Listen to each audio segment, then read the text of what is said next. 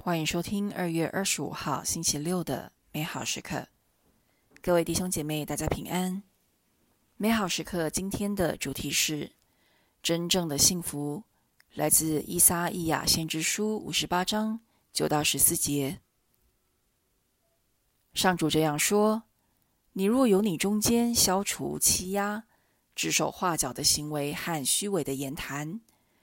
你若把你的食粮施舍给饥饿的人，满足贫穷者的心灵，那么你的光明要在黑暗中升起，你的幽暗将如中午。上主必要时常引领你，在干枯之地，使你心满意足，并使你的骨头坚强有力。你将成为一座灌溉的乐园，一个总不耗竭的水泉。你的后裔将重建往日的废址，你要竖起那久远的基础。人要称你为缺口的修补者，废墟的兴建者，为叫人居住。假使你在安息日限止你的脚步，在我的圣日停止你的营业，称安息日为喜乐，为上主可敬的圣日。假使你尊崇圣日，而不去旅行，不苦心经营或谈论生意，那时你将喜乐于上主。我要使你驾临地之高处，使你享受你祖先雅各伯的产业。这是上主亲口说的。在追求幸福的过程当中，你曾用过不义、不光明、不仁慈的手段吗？在今天的经文当中，天主用黑暗中的光明、坚强有力的骨头、灌溉的乐园、永不枯竭的水泉，给以色列人描绘了他们向往的幸福。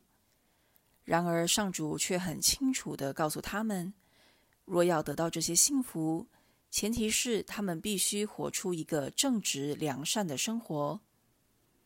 你若由你中间消除欺压、指手画脚的行为和虚伪的言谈，你若把你的食粮施舍给饥饿的人，满足贫穷者的心灵，那么你的光明要在黑暗中升起，你的幽暗将如中午。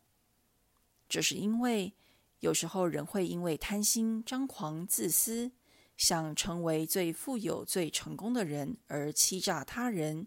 占他人的便宜，或压迫那些弱小的人，这好比老板为了生产或效率，不顾员工家庭或健康的需求，逼迫他们加班；或工厂为了增加利润，就压低员工的工资和福利；或者不良雇主为了各种小事扣员工的薪资等等。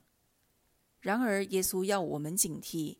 也许耍这些黑心的手段能够带来短暂的利益，但长远来说，它让我们共同的社会和未来陷入不义的幽暗当中。今天，若我们也是不仁不义的人，或如果我们有能力对社会的不义做出改变，却没有那么做的人，耶稣邀请我们悔改，用正义竖起那久远的基础。不要让我们的社会沦落到废墟的地步，让我们的后代更难找到幸福。耶稣也邀请我们信靠天主。如果我们信靠天主，把幸福交给他，他必会将幸福交回给我们哦。品尝圣言，你的后裔将重建往日的废址。你要竖起那久远的基础，活出圣言。如果你为了利益而欺压他人，今天就马上改过，以实际行动善待他人。